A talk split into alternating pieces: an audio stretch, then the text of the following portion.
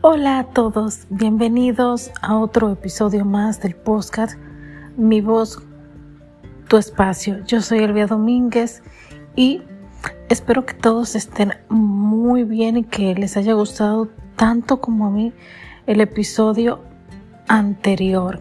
El de hoy también es muy especial y sí, nos estará acompañando Dalia y hablaremos sobre los niños índigo, que son, de dónde proviene el término y pues finalmente lo que pienso y cómo, cómo di yo con esta, con esta nueva terminología y desde cuándo, vamos a hablar de, de desde cuándo existe y todo lo concerniente al tema. Quizás tú tengas un niño índigo en casa y no lo sepas o no, no lo has sabido interpretar. Esto es mi voz, tu espacio. Recuerda suscribirte al canal de YouTube Elvia Domínguez. También estamos como Elvia Domínguez Díaz. Esto en YouTube también. Y mi voz, tu espacio en YouTube, en Google Podcast, Apple Podcast, Tuning Radio, Spotify, Anchor. Así que espero contar con el apoyo de todos ustedes porque seguimos creciendo. Gracias a Dios en audiencia, en plataformas, en tantas cosas. Es un honor, es una bendición contar con el apoyo de ustedes porque sin ustedes es, es bien difícil lograr todo esto. También les invito a escuchar los episodios anteriores, a aportar sus opiniones, sus comentarios y también a, dejar sugerencias de temas. Así que vamos a, escuchar qué son los niños índigos.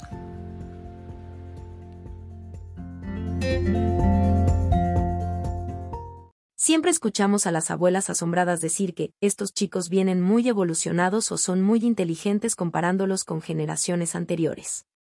No es un chiste, es la verdad. Desde hace años vienen encarnando seres cada vez más evolucionados, con personalidades que desde la primera infancia manifiestan dones extraordinarios.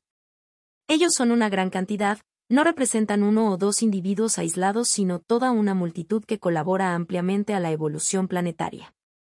El concepto niño índigo es utilizado por la corriente New Age o Nueva Era para hacer referencia a niños que representarían un estado superior de la evolución humana y que deberían liderar la era espiritual de Acuario. Su nombre se debe a que su aura tendría este tono de azul. Dicha evolución se refiere a un estado espiritual, mental y ético superior, una capacidad empática y creativa singular, más allá de ser niños superdotados, puesto que desarrollan habilidades extrasensoriales tales como la telepatía lo que debes saber. A pesar de ser considerado un mito pseudocientífico, una parte de la sociedad está convencida de este hecho, y existen escuelas para su formación específica por todo el mundo. Muchos especialistas en psicología o psiquiatría infantil alertan del peligro de creer en estas teorías, ya que pueden justificar, sin fundamento, problemas de conducta o psicológicos infantiles que deben ser evaluados y tratados, como el déficit de atención e hiperactividad. Intuición elevada, gran autoestima, energía, mucha imaginación, son algunas de las características que se les atribuyen. Realmente, estas suposiciones carecen de fundamentación científica y no puede ser demostrada con los estándares de validación científicos actuales. A pesar de ser considerado un mito pseudocientífico, una parte de la sociedad está convencida de este hecho, e incluso, se han creado escuelas para la formación específica de estos niños por todo el mundo. Muchos especialistas en psicología o psiquiatría infantil alertan del peligro de creer ciegamente en estas teorías, ya que pueden justificar, sin fundamento, problemas de conducta o psicológicos infantiles que deben ser evaluados y tratados, como el déficit de atención e hiperactividad. El término niño índigo lo empezó a utilizar Nancy Antap, una psíquica con habilidad para leer el aura, en su libro Comprendiendo tu vida a través del color, en el año 1982. En dicho libro, la autora afirmaba que, desde la década de los 70 estaban naciendo muchos niños con el aura color índigo. Características que se atribuyen a los niños índigo.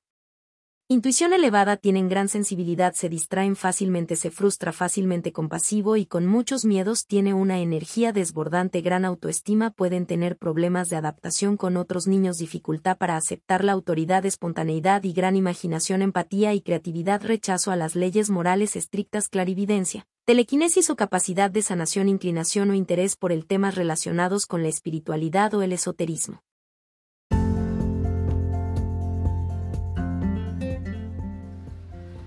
Y bueno, este fue su episodio. Hablemos de niños índigos en el podcast Mi voz, tu espacio. La verdad es que a mí particularmente me encantó. Llevaba mucho tiempo queriendo hacer este episodio y tengo que reconocer que, bueno, tengo varias razones. Primero encontré el término en el libro Francesco una vida entre el cielo y la tierra. Este libro narra la historia de un, un hombre que fallece y va al cielo. Es escrito por Joana García y tiene una historia muy particular. Tiene cuatro volúmenes este libro. Yo les sugiero que lo lean. Y hay un momento en que Francesco vuelve y nace y nace como niño índigo, tiene dificultad para adaptarse, eh, quiere ser piloto porque tiene una conexión con el cielo, porque estos, estos seres humanos pues tienen la, la característica de que no se les olvida que fueron al cielo, que conectaron con los ángeles, con Dios. Entonces, al tener ese, ese, ese, esa conexión, vienen con habilidades también. Y eso fue lo que pasó. Y yo dije, deja ver si existe, porque me llama mucho la atención el término. Y, empecé a buscar, empecé a investigar y me encontré con la, eh, la novedad de que sí, de que existen los niños índigos. Eh, como dice el, audio, como dice Dalia, pues no está verificado científicamente hablando, pero hay muchas cosas que, que hoy en día se dan que no necesariamente están verificadas porque no todo puede comprobarse científicamente. Y bueno, queda, queda de cada quien creer o no creer. Mi sobrino, no sabría si enfocarlo en, en esta categoría, pero mi sobrino habla, mucho del cielo, habla mucho de, de, que cuando nosotros, eh, cuando nosotros antes de nacer estábamos en el cielo, eh, o si tú le haces referencia a alguien que ya se fue, él dice que esa persona está en el cielo, pero lo, lo habla de una manera no porque alguien se lo ha inculcado, sino como de que él tiene la certeza sin necesidad de que le toquen el tema. O dice, por ejemplo, tú le mencionas a una persona que ya no está y tú hablas en pasado y él dice que no hablen en pasado porque esa persona está, aunque no, aunque esa persona no sea quien era, esa persona está porque o está en el cielo o ya reencarnó, pero él te lo dice con una seguridad impresionante. No sé si se debe a eh, que quizás ha recibido mucha información porque hoy en día por parte de las, de las plataformas hay un sinnúmero de información disponible al alcance de todo el mundo eh, o porque de alguna manera lo escuchó por ahí, pero él tiene esa, esa creencia. Es un niño muy operativo, muy operativo eh, y es muy inteligente. No sé si enfocarlo en esta categoría. Otra razón que me llevó a mí particularmente a tocar este tema es que eh, yo creo que mi prima Nelsie, bellísima, en paz descanse, lo hubiese hecho porque ella era muy especial a la hora de tocar ciertos temas y yo creo que lo hubiese hecho y y, conecté, o sea, yo dije, wow, porque a raíz de que ella no está, eh, yo he tenido que leer varios libros porque me aparecen así. Yo digo que es una señal como el de Francesco, Una vida entre el cielo y la tierra, también La prueba del cielo. Este libro narra la historia de un doctor que fallece, es un, es un neurocirujano, si no me equivoco, si, si, mi, si mi memoria no me falla. Y él tiene un, problema cerebral y fallece y él pues ahí eh, se encuentra con su hermana que no sabía que tenía porque era adoptado. Una hermana que fallece antes que él, luego conoce a sus padres verdaderos, ve la foto y, dice, yo la vi en el cielo a ella y era su hermana. Así también eh, un, un, libro de un niño que también tiene un problema de apendicitis. Hay una película del niño, creo que se llama El cielo es real, la película. Y el niño, el niño fallece y va al cielo también. Y también le pasa que conoce una, una hermanita que, tú, que, que iba a tener, porque no la llegó a tener. Y lo consulta con la madre, ve abuelos que no conocía en el cielo y luego ve las fotos y los identifica.